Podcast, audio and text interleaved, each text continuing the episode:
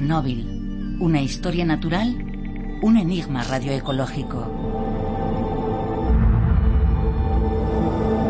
El 26 de abril de 1986, a la 1 y 23 de la madrugada, los operarios de la central nuclear Vladimir Ilyich Lenin en Ucrania perdían el control del reactor número 4.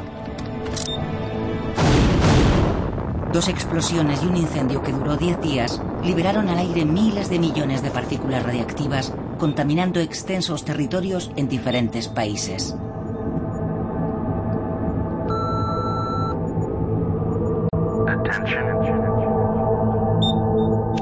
Se decretó un área de exclusión de unos 30 kilómetros alrededor de la central, donde quedaba prohibido cualquier asentamiento humano.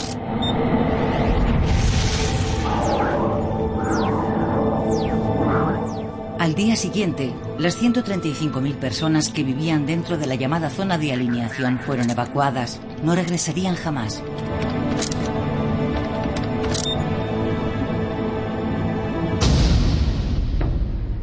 Los seres humanos huyeron de la zona de exclusión y dejaron a la fauna y flora salvajes abandonadas a su suerte.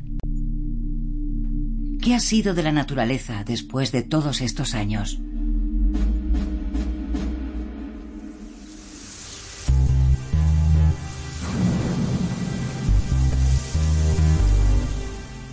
Esta es la sosegada y silenciosa historia de las plantas y animales sometidos a los efectos de la radiación, contada por aquellos que los observan y estudian desde el funesto accidente de 1986, los científicos.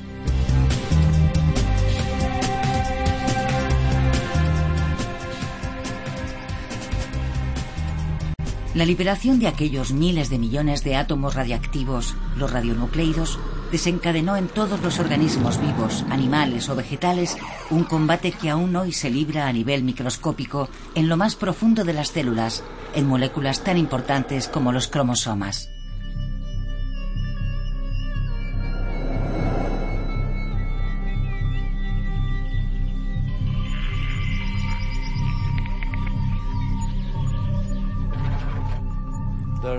En la Tierra siempre ha habido radiactividad, siempre ha formado parte del medio ambiente.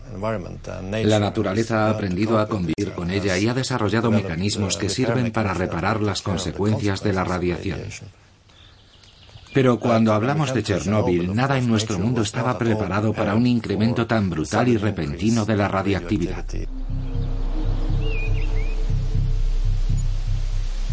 Tras el éxodo humano se hizo la calma total.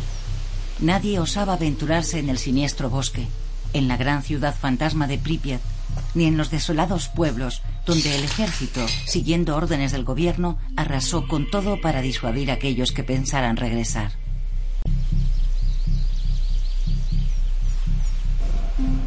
Pero esta quietud pronto se vio perturbada por las curiosas idas y venidas de una nueva población realmente sorprendente, los científicos.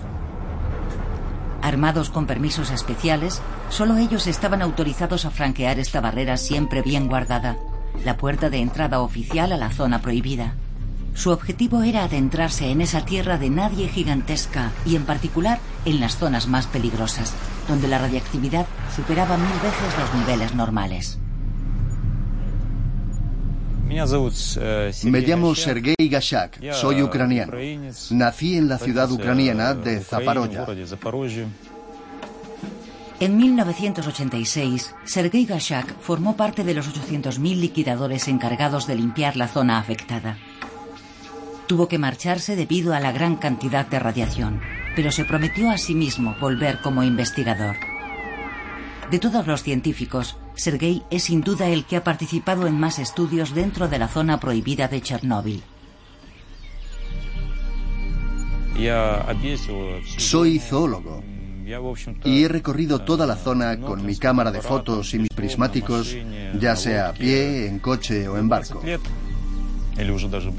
Conozco esta región desde hace más de 20 años y le he cogido mucho cariño. Me siento muy unido a esta tierra.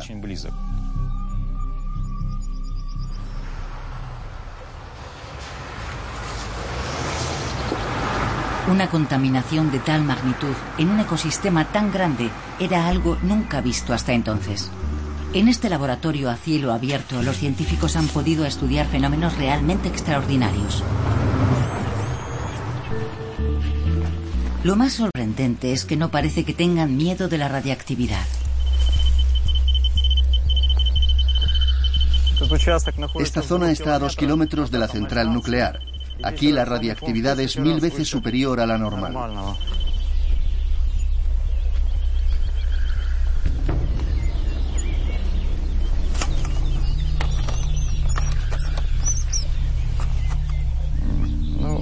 Aquí tenemos algo. Es un ratón. Vive en una zona muy radiactiva.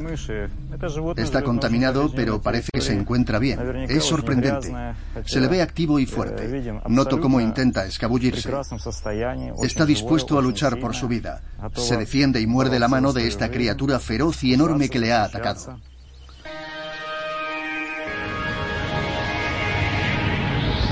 Más de dos décadas después de la catástrofe, la naturaleza parece haber reclamado, y de una manera sorprendente, sus derechos sobre Chernóbil. La zona prohibida alberga muchas especies de animales salvajes, algunas de las cuales no vivían aquí antes del accidente. Además, se han instalado aquí bastantes osos y es frecuente ver jabalíes, ciervos y corzos. Los pájaros anidan sobre el mismo sarcófago de hormigón que oculta el difunto reactor, donde la radiactividad es un millón de veces superior a la normal. Y a pesar de todo, y al igual que el ratón de Sergei Gashak, todos estos animales parecen gozar de buena salud. ¿Se habrá convertido la zona prohibida de Chernóbil en un paraíso para la fauna? ¿Y qué pasa con la vegetación? Es exuberante. Los árboles incluso crecen en las viviendas de protección oficial de la antigua ciudad de Pripyat. Poco a poco, pero sin descanso, el bosque está engullendo los vestigios de lo que fue en otra época una típica ciudad soviética. Los pueblos están sumergidos en una verdadera jungla. Al igual que con los animales, la radiación no parece tener efecto alguno sobre las plantas. ¿Se burla la naturaleza de la contaminación radiactiva? Sin embargo, el análisis de los ratones capturados por Sergei Gashak es preocupante. Estos pequeños roedores son de gran ayuda, no solo porque se atrapan fácilmente, sino porque desde que se produjo el accidente se han sucedido ya más de 40 generaciones de estos pequeños mamíferos, de modo que nos pueden aportar una valiosa información sobre los efectos de la radiación a largo plazo. Se trata de un ratón joven sexualmente activo, goza de buena salud y es muy enérgico. A simple vista no se aprecia ninguna alteración. Sin embargo, debe de tener altos niveles de radiación porque proviene del bosque rojo. Vamos a medir su nivel de radiactividad. Sergei Gashak ha instalado dentro de su laboratorio ambulante un medidor de radiactividad. Con él puede calcular con precisión la radiactividad emitida por el cuerpo del ratón y así determinar si muestra valores anormales. Este pico de aquí es muy característico. Este ratón es muy radiactivo en comparación con la muestra de control. Esto significa que en su cuerpo hay una gran cantidad de cesio 137. Y es lógico porque estos ratones comen todo tipo de plantas, insectos y setas del bosque. Y por lo tanto absorben grandes cantidades de átomos radiactivos, los radionucleidos. Resulta increíble que sigan con sus vidas como si nada y que incluso se reproduzcan, como si gozaran de buena salud. De todas formas, lo sorprendente habría sido que no hubiéramos detectado ninguna contaminación.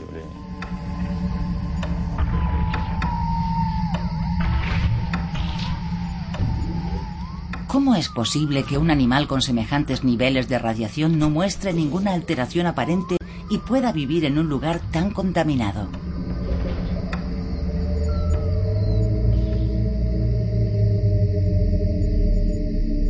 Para comprender cómo se ha llegado a esta paradójica situación, hay que remontarse a la época del accidente, y en particular al momento de la explosión del reactor número 4, la 1 y 23 del 26 de abril de 1986. Poco antes del accidente se carga el reactor de combustible, 200 toneladas de óxido de uranio. Se produjo una explosión, no una explosión nuclear, sino térmica. El contenedor de hormigón saltó por los aires, el combustible se dispersó y las partículas cayeron al suelo como pelotas de petanca.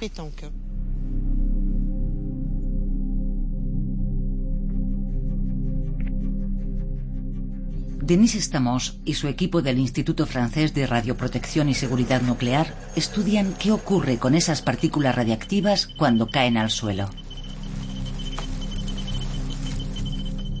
Si solo hubiera quedado en eso, en la explosión, el accidente no habría sido tan grave, porque la radiactividad habría permanecido contenida dentro de la zona de 30 kilómetros y todas las partículas pesadas habrían caído cerca del reactor. Pero desgraciadamente se declaró un incendio que duró 10 días. Durante el incendio, la temperatura se disparó en el corazón del reactor. El combustible contenía ya muchos radioelementos como consecuencia de las reacciones de fisión que se generan en una central nuclear. Los elementos más pesados volvieron a caer muy rápido y muy cerca de la central, pero los más ligeros y volátiles se dispersaron bastante. Así se formó la mezcla radiactiva que recorrería gran parte de Europa. La célebre nube de Chernóbil acababa de nacer y se burlaba de las fronteras establecidas por los hombres. Aquí vemos su recorrido desde el 26 de abril al 9 de mayo de 1986. En 10 días se liberan miles de millones de partículas radiactivas que quedan a merced de los vientos. En total, la emisión es 30.000 veces mayor que todas las emisiones de todas las centrales nucleares del mundo en un solo año. En la actualidad, todavía un 3% de las radiaciones que soportamos a diario provienen de la nube de Chernóbil.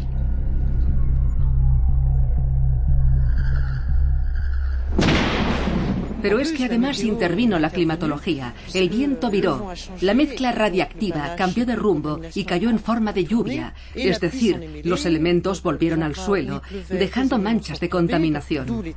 En otros lugares no llovió y los elementos no cayeron al suelo, así que la dispersión de la radiactividad siguió un patrón desigual, como de pétalos de flor o manchas de leopardo. Un disparate total. Millares de mediciones han permitido dibujar un mapa del área contaminada y delimitar de forma más eficaz las fronteras de la zona prohibida. Las emisiones de la explosión y la lluvia de cenizas muestran variaciones brutales en el nivel de radioactividad. Se ha levantado una nueva valla, pero ahora quedan fuera regiones muy contaminadas, donde además sigue viviendo gente.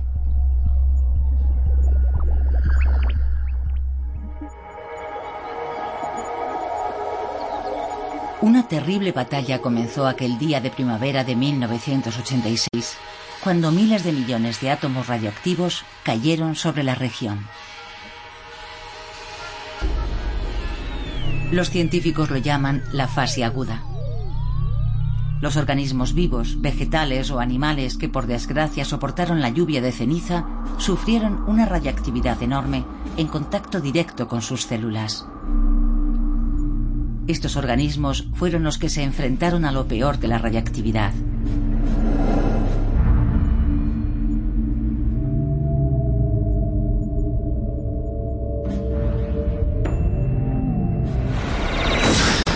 Los núcleos de los átomos radiactivos son muy inestables.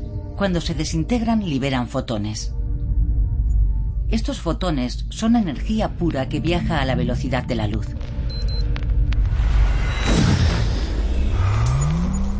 Atraviesan la materia por millones y emiten una radiación invisible, los rayos gamma.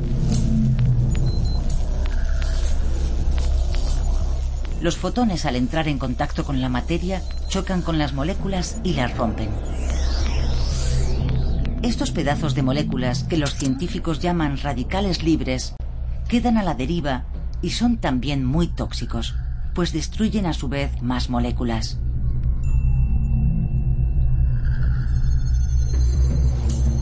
Muy altas dosis, estos miles de fracturas en cadena provocan la muerte de las células y por tanto de los tejidos. Los organismos vivos no están preparados para soportar este tipo de ataques en dosis tan potentes.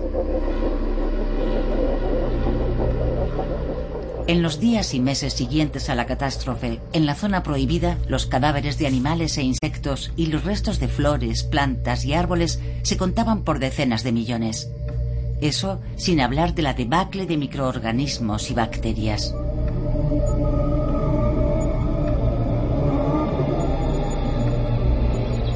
Miles de pinos cercanos a la central se volvieron rojos y murieron en pocas semanas.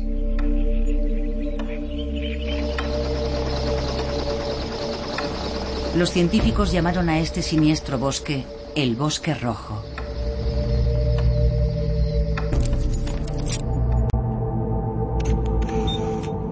Se produjeron más de 400 nacimientos anormales entre los animales domésticos en los meses y años siguientes a la catástrofe.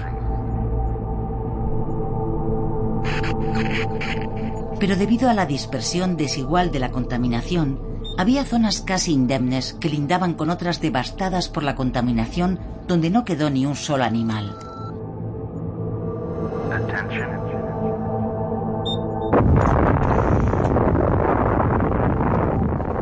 Diferencia de las bombas nucleares, donde se produce un destello de luz y la irradiación es muy corta,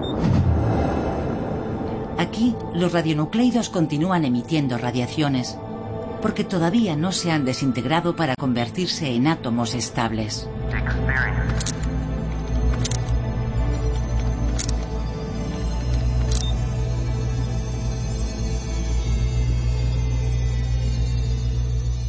Los elementos radiactivos se caracterizan generalmente por su semivida. La semivida es el tiempo necesario para que el elemento pierda la mitad de su radiactividad. Eso quiere decir que a los 10 periodos se considera que el elemento ya no es radiactivo. Algunos de esos elementos radiactivos tienen una semivida muy corta, de solo unos segundos, otros de días. Es decir, que ahora su radiactividad es inexistente, ya no son tóxicos, pero otros elementos como el plutonio, el americio, el uranio, tienen una semivida más larga, de cientos de miles de años. En la actualidad, tras más de dos décadas, en la zona prohibida persisten menos del 3% de los átomos radiactivos. Pero los que quedan van a permanecer allí mucho tiempo, y sus efectos en la naturaleza todavía son un enigma para los científicos. La zona de Chernóbil ha entrado en una nueva fase. Los científicos la llaman la fase de radiactividad crónica, aunque su intensidad es mucho menor. La radiación actual no tiene nada que ver con la que se detectó en los primeros años después del accidente, pero sigue siendo miles de veces superior a los niveles normales. Estación tras estación, año tras año, arrastrados por la descomposición natural de la vegetación, los radionucleidos residuales se funden lentamente con el suelo para acabar entrando en contacto con las raíces de las plantas. Los organismos vivos, ya sean animales o vegetales, absorben estos átomos radiactivos, ya sea por inhalación o a través del alimento, de modo que se ven obligados a luchar contra un enemigo que los ataca desde el interior. De hecho, al sufrir una irradiación interna, ellos mismos acaban convirtiéndose en seres radioactivos. Toda la cadena alimentaria de la zona prohibida está afectada.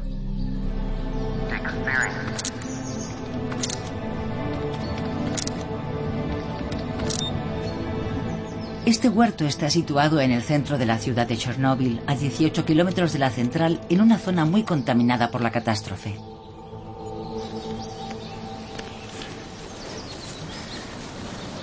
Esta es la casa de Leonid Bogdan. Vive solo. Se instaló aquí después de su divorcio. El suyo es un caso excepcional porque las 2.000 personas empleadas en la zona prohibida se alojan en barracones y comen en cantinas cuyos alimentos proceden de regiones limpias. Está estrictamente prohibido cultivar la tierra en la zona de exclusión y es perfectamente comprensible. Pero, ¿y este hombre está loco? No lo crean. Leonid tiene un trabajo muy especial dentro de la zona. Es el director del Laboratorio de Medición de Radiactividad desde hace 20 años. Así que sabe lo que hace. Estamos en época de cerezas. Como no nos demos prisa, se las comerán los pájaros. De hecho, ya hay algunas demasiado maduras. No podemos dejárselas a los pájaros. El año pasado se las zamparon todas en dos días. El cerezo es un árbol muy particular.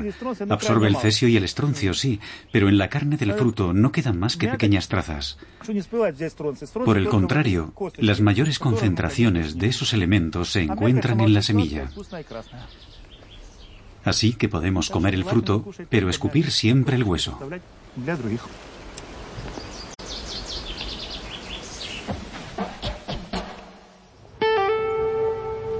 Todas las mañanas, Leonid atraviesa el centro de la ciudad para acudir a su laboratorio instalado en una antigua guardería.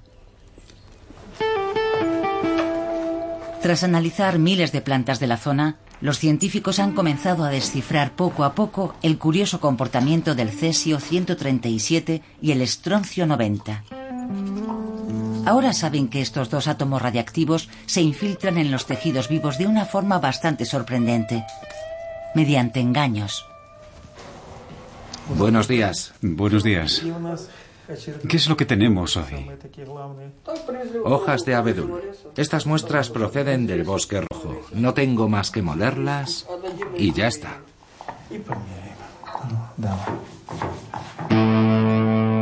A partir de unos pocos gramos de materia vegetal, Leonid mide la radiación emitida por el cesio y el estroncio contenidos en las hojas. Cada uno de estos elementos tiene propiedades específicas de frecuencia y potencia.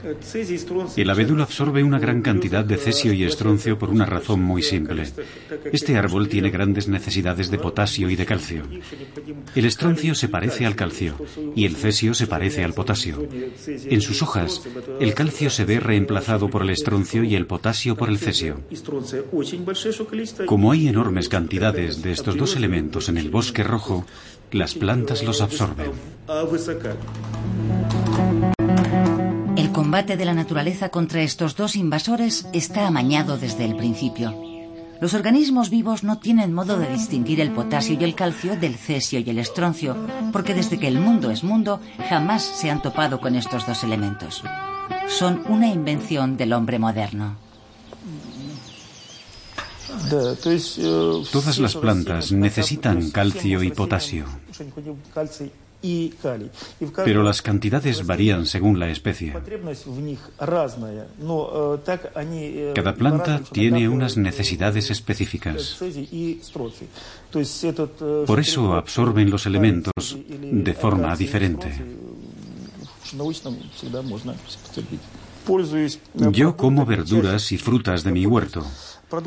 Desde que comencé a trabajar en este laboratorio, he analizado uno a uno todos los productos que he cultivado. Acedera, patatas, coles, rábanos, cebollas, tomates y pepinos. Y he llegado a conclusiones muy concretas. Por eso hay frutas y verduras que ya no cultivo en mi huerto como el rábano, la acedera y las grosellas.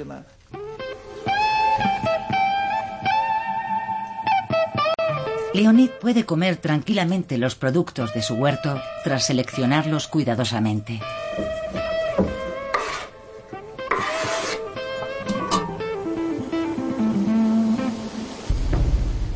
La situación es muy distinta en el caso de la fauna salvaje de la zona prohibida que ingiere despreocupadamente todos los días millares de átomos de cesio y estroncio.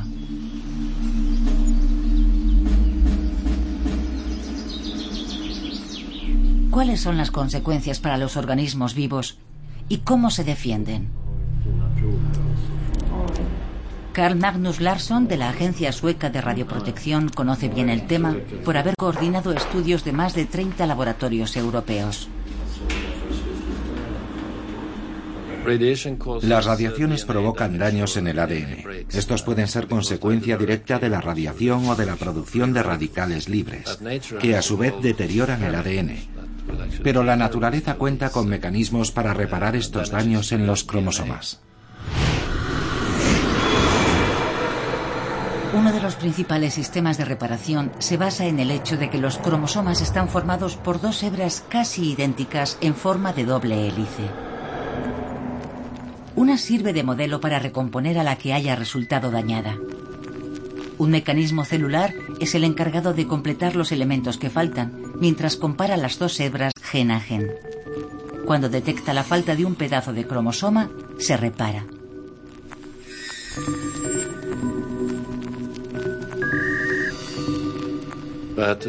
Pero estos mecanismos no son infalibles. Pueden aparecer fallos, lo que conocemos como mutación. Puede que al final la célula muera, pero también puede seguir multiplicándose. Y entonces tendremos una mutación que se conserva y se propaga. Algunos de los animales más expuestos a la radiactividad dentro del bosque rojo son los ratones. Viven a ras del suelo, soportan una gran cantidad de radiación externa procedente de la tierra y de la vegetación que se añade a la radiactividad interna de su alimentación que además les afecta las 24 horas del día. Desde 1994, Robert Baker, de la Universidad Técnica de Texas, en Estados Unidos, estudia con gran interés el caso de los ratones de Chernóbil. Hoy su laboratorio dispone de una colección de miles de muestras de la zona prohibida cuidadosamente conservadas que pone a disposición de científicos del mundo entero. En 1994 inició una larga colaboración con Sergei Gashak. Su objetivo parece evidente, teniendo en cuenta el mundo radiactivo en el que se desarrolla la vida de estos ratones. Creíamos que lo más probable era que presentaran mutaciones, y esa era la forma más lógica de enfocar el estudio. El mayor temor de los humanos, lo que más miedo nos da de los accidentes como el de Chernóbil, es que la radiación nos provoque un cáncer, o aún peor, que nuestros hijos nazcan con algún defecto o malformación. Por eso, para comprender todo esto, comenzamos a buscar mutaciones. La primera tarea consistía en capturar a un gran número de ratones para que los resultados obtenidos fueran estadísticamente fiables. Los ratones presentan dos grandes ventajas. Son más fáciles de atrapar que los grandes mamíferos y su biología es muy parecida a la de los humanos.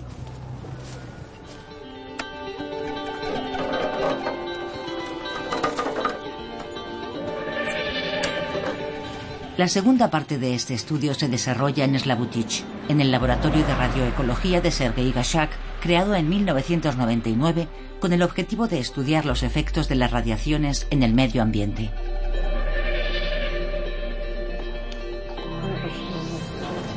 Para la secuenciación del ADN basta un pedazo de uña de cada uno de los ratones.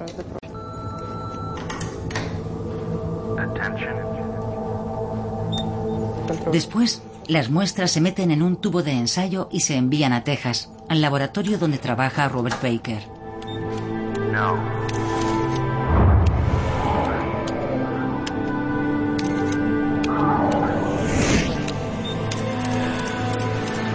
Es aquí, en la Universidad Técnica de Texas, en Lubbock, donde se descodifican los genes de los ratones de Chernóbil uno a uno. Sorprendentemente, Robert Baker solo detectó una pequeña tasa de mutaciones. Sin embargo, sí constató la presencia de una gran cantidad de especies diferentes, aunque muy parecidas genéticamente. Para continuar con su investigación, el equipo de científicos intentó encontrar una explicación a este misterio.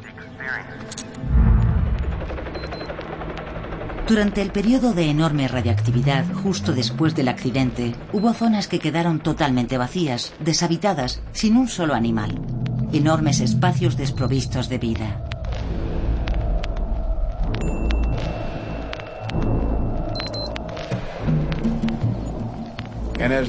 Conforme la naturaleza se fue estabilizando y la radiación se redujo lo bastante como para no ser mortal, los animales comenzaron a regresar. Volvieron a su hábitat natural.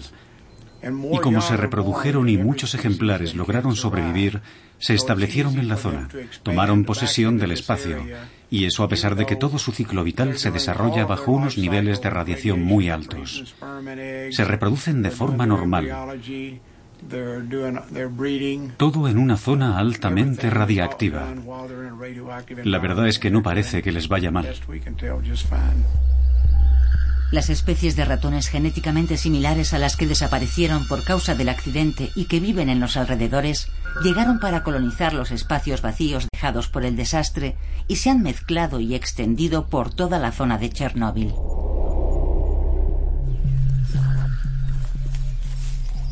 Esta situación quizás se haya repetido en muchas otras especies dentro de la misma área.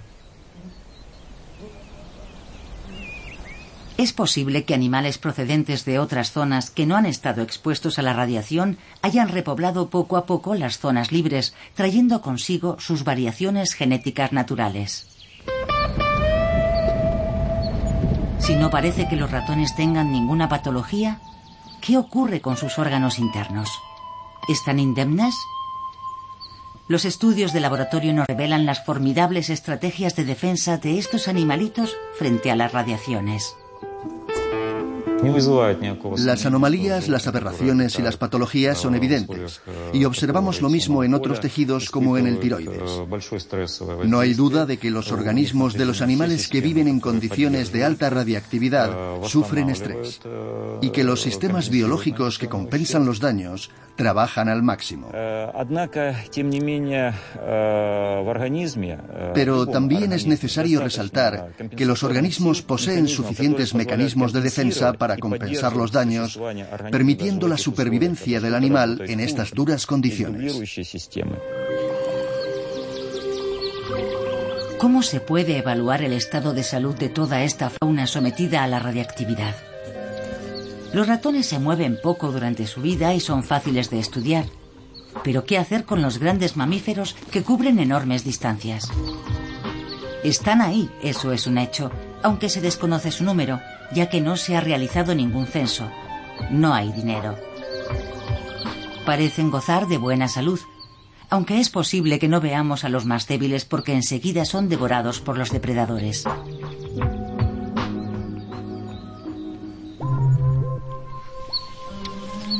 Si los efectos de la radiactividad sobre los grandes mamíferos sigue siendo un misterio, dos científicos amantes de los pájaros llevan 18 años acumulando datos. ¿Resisten los pájaros el cesio y el estroncio como los ratones?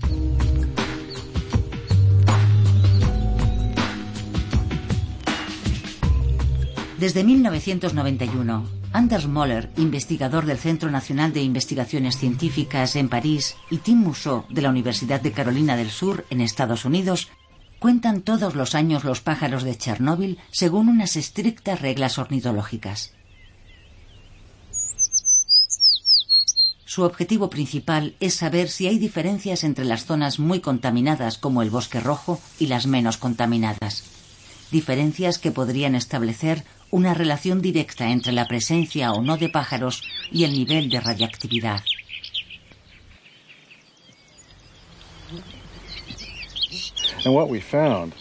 Hemos descubierto una enorme disminución en el número de individuos y en la variedad de especies en las zonas más contaminadas.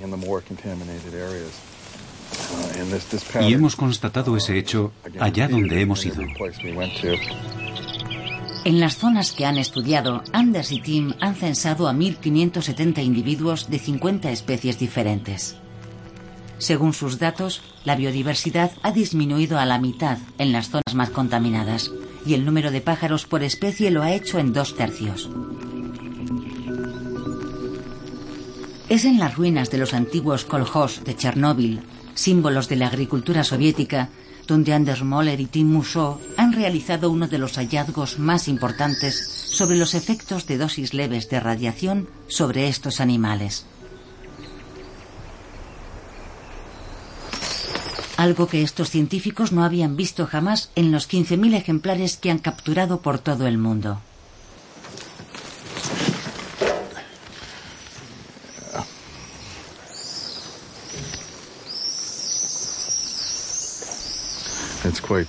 El número de anormalidades es asombroso. En lo que concierne a las golondrinas que hemos estudiado, hemos observado tumores en las patas, en el cuello, en los ojos. Aquí hay algo extraño. Hoy, por ejemplo, hemos encontrado un huevo enano. Un huevo que tiene quizá el 25% del tamaño normal. Esto no se ha visto nunca en ninguna otra población.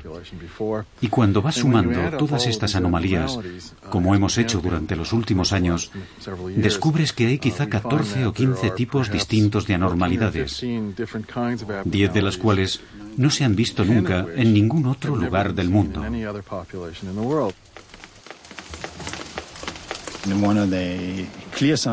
Los signos más evidentes de los efectos de la radiación en esta zona es la presencia de unas manchitas blancas en las plumas que muestran una falta de coloración. Se trata de un albinismo parcial.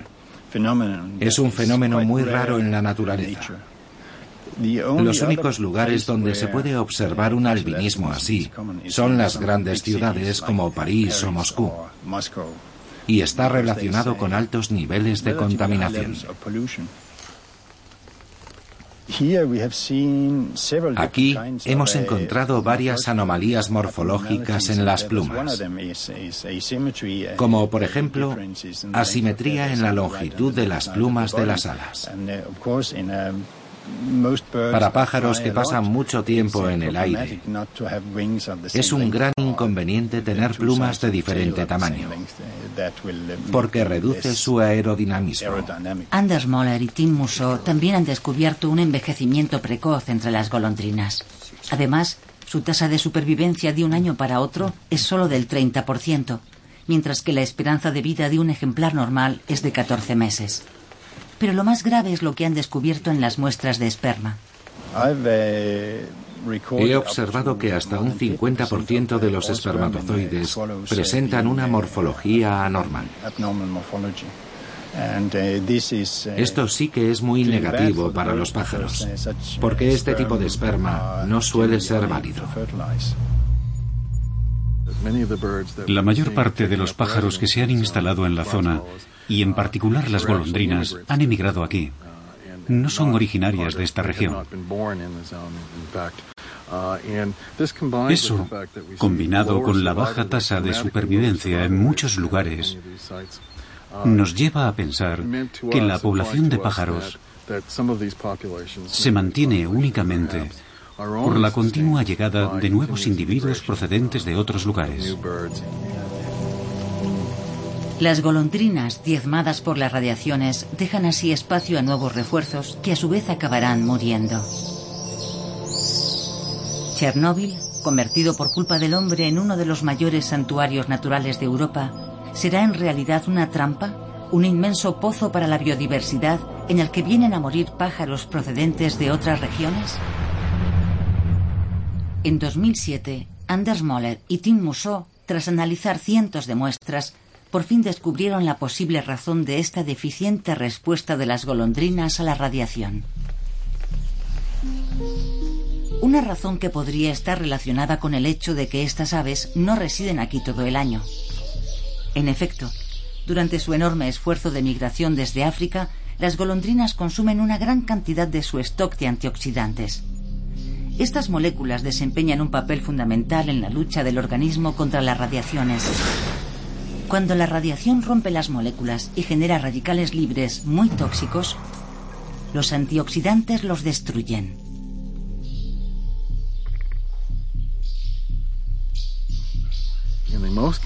En los lugares más contaminados, la cantidad de antioxidantes de las golondrinas es terriblemente bajo mucho más que en las zonas menos contaminadas, lo que nos lleva a pensar que quizá estas moléculas se usan para luchar contra las radiaciones ionizantes, que se sabe generan radicales libres que a su vez dañan el ADN y provocan mutaciones.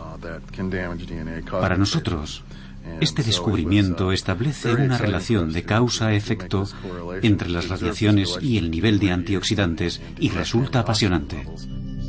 Al llegar a Chernóbil, a las zonas más contaminadas, las golondrinas consumen rápidamente los pocos antioxidantes que les quedan para luchar contra la avalancha de radicales libres.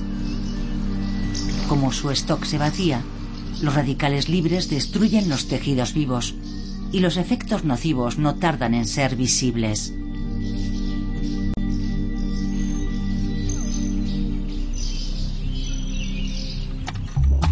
Entonces, ¿cuál es el mecanismo que permite a los ratones no mostrar ningún signo similar? Por fin, en el año 2008, tras 14 años de intensiva investigación, se abrió una nueva etapa en la comprensión de la extraordinaria resistencia de estos pequeños mamíferos. El equipo de Robert Baker se embarcó en un nuevo experimento dirigido por Brenda Rogers, que pretendía estudiar la estrategia de defensa de estos roedores. Al comienzo de nuestros experimentos en la zona de exclusión, Esperábamos observar mutaciones, eh, como deformidades, por ejemplo. Pero no vimos nada de eso. Nos enfrentábamos a un gran misterio. Y los organismos vivos no parecían sufrir las consecuencias negativas de la radiación. Entonces comenzamos a buscar una explicación la razón por la cual aquí la vida prolifera. Empezamos a preguntarnos si la exposición a las radiaciones quizá pudiera estar provocando alguna adaptación beneficiosa para los animales. El equipo de Brenda Rogers llevó unos ratones blancos de laboratorio totalmente inhabituados a la radiación al bosque rojo y los dejó allí durante 45 días. Después hicieron lo mismo con otro grupo, pero a estos ratones los instalaron en una zona libre de contaminación para comparar los resultados.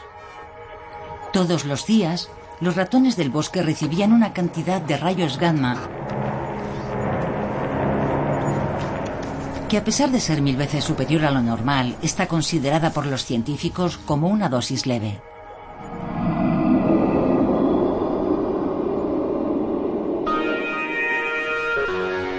Al terminar la primera parte del experimento, tras 45 días, se llevaron a los ratones a Slavutich. Brenda Rogers irradió a los ratones de los dos grupos de forma muy violenta. Les administró un Grey y medio durante unas fracciones de segundo, una dosis que provoca innumerables fracturas en las moléculas y sobre todo en los cromosomas.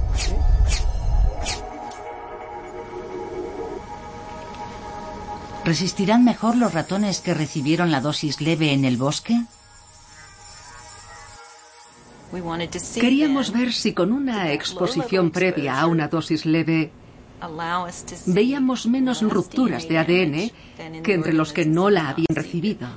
Y sabemos que un Gray y medio es una dosis lo bastante potente para provocar fracturas en el ADN. Después Brenda esperó 24 horas, ya que es en ese tiempo cuando todo sucede.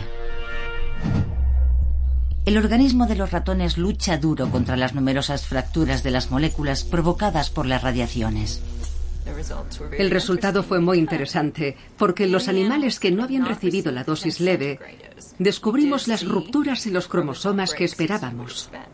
Por el contrario, en los animales que sí habían recibido la dosis leve antes de recibir la fuerte de un Gray y medio, observamos que se habían producido menos daños en el ADN. Eso nos hizo plantearnos la siguiente pregunta. ¿Acaso una dosis leve puede ser beneficiosa para el organismo? ¿Nos enfrentamos al fenómeno de la hormesis? La hormesis implica un efecto positivo y por lo tanto beneficioso ante dosis leves de radiación. Brenda Rogers quiere determinar si la radiación leve recibida en el bosque rojo quizá estimuló ciertos genes que participan en la defensa contra la radiactividad. No vimos ningún cambio ni aumento en la actividad de los genes de reparación del ADN, como esperábamos. Pero en su lugar, detectamos una modificación en la regulación de los genes responsables de la eliminación de los radicales libres. Los radicales libres creados por las moléculas dañadas por violentas radiaciones gamma se eliminan de una forma más eficaz. Y sobre todo desaparecen rápidamente antes de que tengan tiempo de destruir los cromosomas. Estos inauditos mecanismos detectados en los ratones existen también en otros animales? Desde luego eso explicaría su aparente buena salud. ¿Y es posible que haya más especies menos resistentes como las golondrinas y no las veamos porque desaparecen discretamente del paisaje? Si aún quedan muchas preguntas por contestar en Chernóbil, el estudio de los efectos de la radiación sobre el ecosistema se complica aún más por un factor fundamental. Los seres humanos se fueron de allí en 1986. Sergei Gashak es uno de esos científicos poco comunes que se empeña en estudiar las consecuencias de este hecho.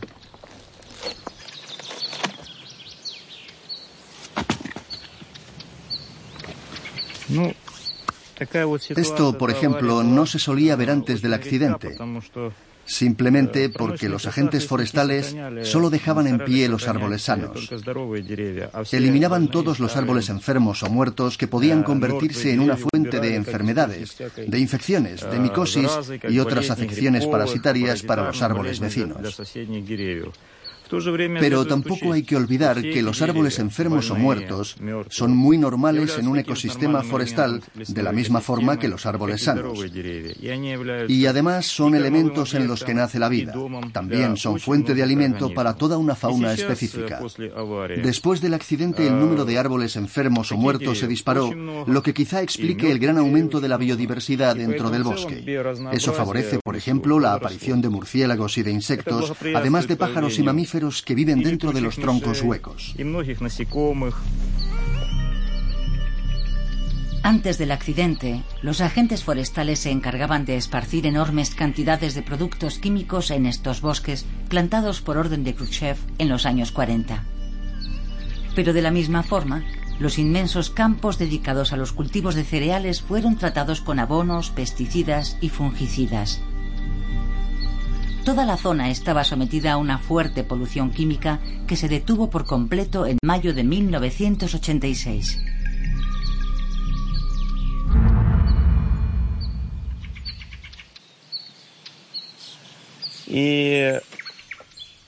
La salida del hombre y por lo tanto la ausencia de su actividad tuvieron consecuencias muy positivas.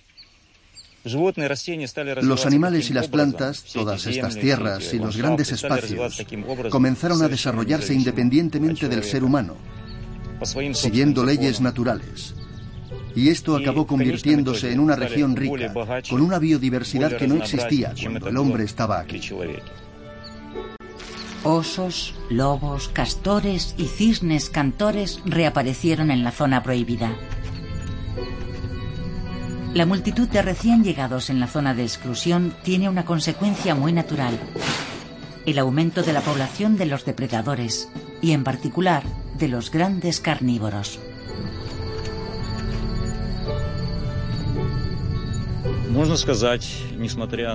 Se puede decir que ahora la cantidad de carnívoros y de herbívoros en la zona de Chernóbil ha alcanzado un equilibrio natural.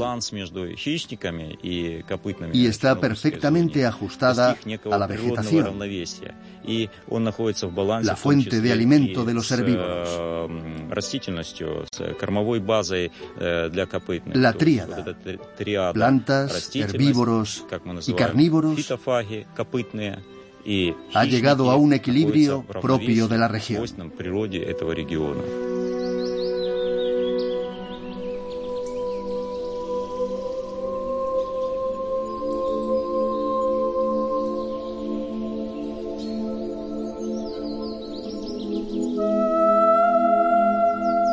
En esta zona inmensa de Chernóbil, la naturaleza parece haber reclamado sus derechos sobre el escenario de una tragedia que trastocó el destino de cientos de miles de seres humanos.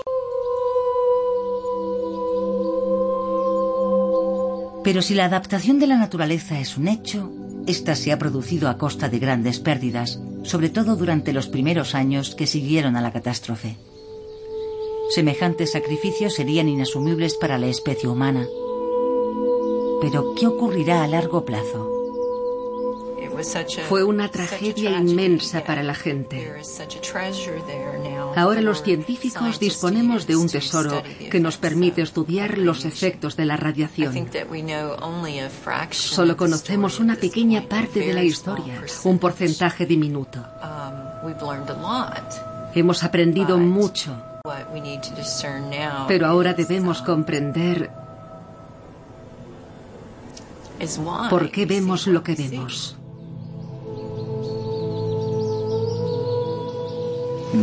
En la actualidad hay grandes proyectos para la construcción de nuevas centrales nucleares. Sin embargo, debemos conocer a fondo cuáles pueden ser las consecuencias, y el único lugar donde podemos hacerlo es aquí.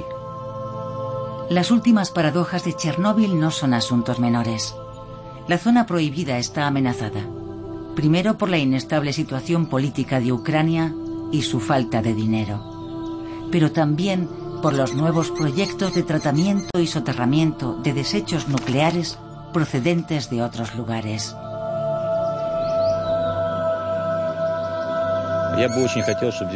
Me gustaría mucho que se creara aquí una reserva natural con el objetivo de proteger la naturaleza.